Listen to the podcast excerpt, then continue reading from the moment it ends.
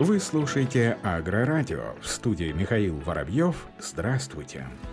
За пять лет Россия увеличила производство тепличных овощей. Тепличное овощеводство является одним из динамично развивающихся направлений растениеводства в России. С 2016 года площадь тепличных комплексов в России выросла более чем в полтора раза до уровня порядка 3000 гектаров. При этом объем производства продукции за это же время увеличился более чем на 80% и в прошлом году достиг рекордного показателя 1 миллион 370 тысяч тонн. Об этом сообщает пресс-служба Минсельхоза России России благодаря использованию высокопродуктивных сортов и современных технологий выращивания тепличных овощей в прошлом году их урожайность увеличилась на 14% до 47 килограммов с одного квадратного метра. При этом в самых современных теплицах пятого поколения она достигает порядка 100 килограммов на квадратный метр по томату и более 160 килограммов на квадратный метр по огурцу. Кроме того, интенсивному развитию тепличного овощеводства способствует комплекс мер господдержки, в том том числе льготные инвестиционные краткосрочные кредиты.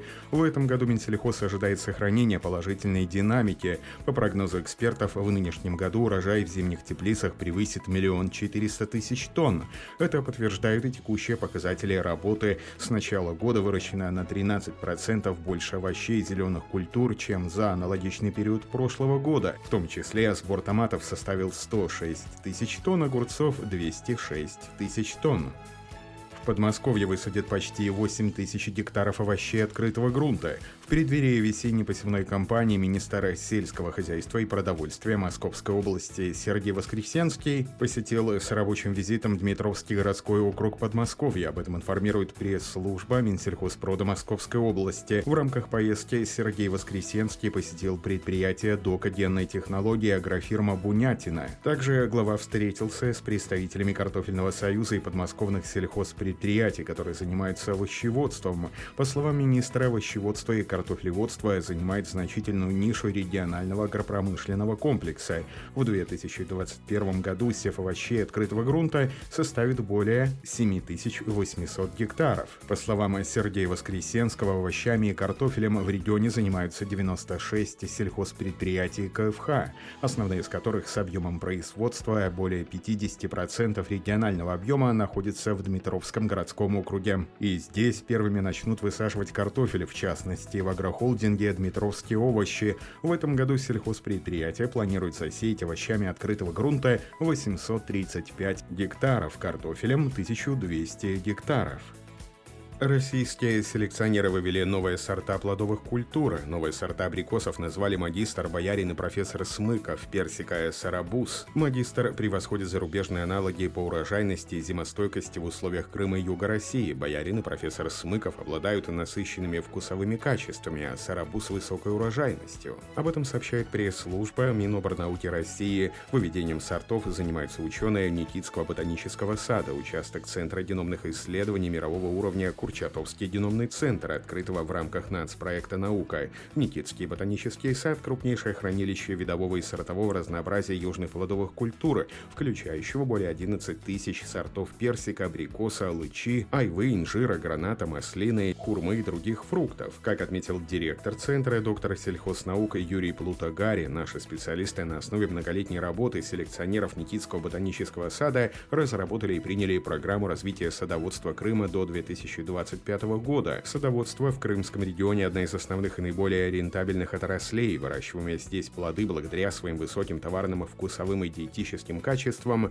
пользуются повышенным спросом у потребителей. Обеспечение населения, отдыхающих Крыма высококачественной продукцией положительно влияет на развитие санаторно-курортной туристической отрасли. Вот почему основным направлением исследований лаборатории является селекция плодовых растений и создание новых сортов для интенсивного питомниководства и садоводства Крыма И Юга России, отметил Юрий Плугатари. Новые сорта абрикоса и персика вывели в лаборатории южных плодово-орехоплодных культур. Новые сорта в ближайшие пять лет заменят старые в промышленных посадках Крыма и Юга России. Значительные успехи в селекции персика, достигнутые тандемом в составе главного научного сотрудника лаборатории Анатолия Смыкова и молодого специалиста Натальи Месяц. Новый сорт сарабуз отличается высокой зимостойкостью, устойчивостью цветков к весенним возвратным заморозкам, поздним цветением, Что касается урожайности, то она на 20% превосходит отечественные зарубежные сорта. К тому же плоды очень хорошо переносят транспортировку и обладают высокими товарными качествами. Ученые проводят испытания перспективного биоудобрения. Пятилетний рубеж переступило взаимодействие Мичуринского ГАУ предприятия «Биохим». В марте этого года был подписан новый договор о сотрудничестве, который позволит продолжить плодотворную научно-исследовательскую работу по испытанию органического удобрения борда меласная. Кроме того, студенты-агровузы смогут получить опыт работы на одном из крупнейших предприятий региона при прохождении практики. Основная деятельность «Биохима» – производство спирта из меласы, побочного продукта сахарной промышленности. Много лет при участии агроуниверситета предприятие занимается инновационными разработками в сфере удобрений, производимых из борды. Борда – вещество, богатое органическими и минеральными веществами. Несколько лет назад было принято решение об организации малоотходного производства и использования вещества, остающегося после переработки в качестве удобрения для сельхозкультур. Совместно с сотрудниками кафедры агрохимии, почвоведения и агроэкологии Мичуринского ГАО разработан продукт, который официально зарегистрирован как органическое удобрение борда миласная. Испытания проводили на полевых овощных культурах, картофеле, посадочном материале яблони. Ученые Мичуринского ГАУ заявляют о его исключительно положительном влиянии на развитие растений. В этом году удобрение будет испытано на ягодных культурах.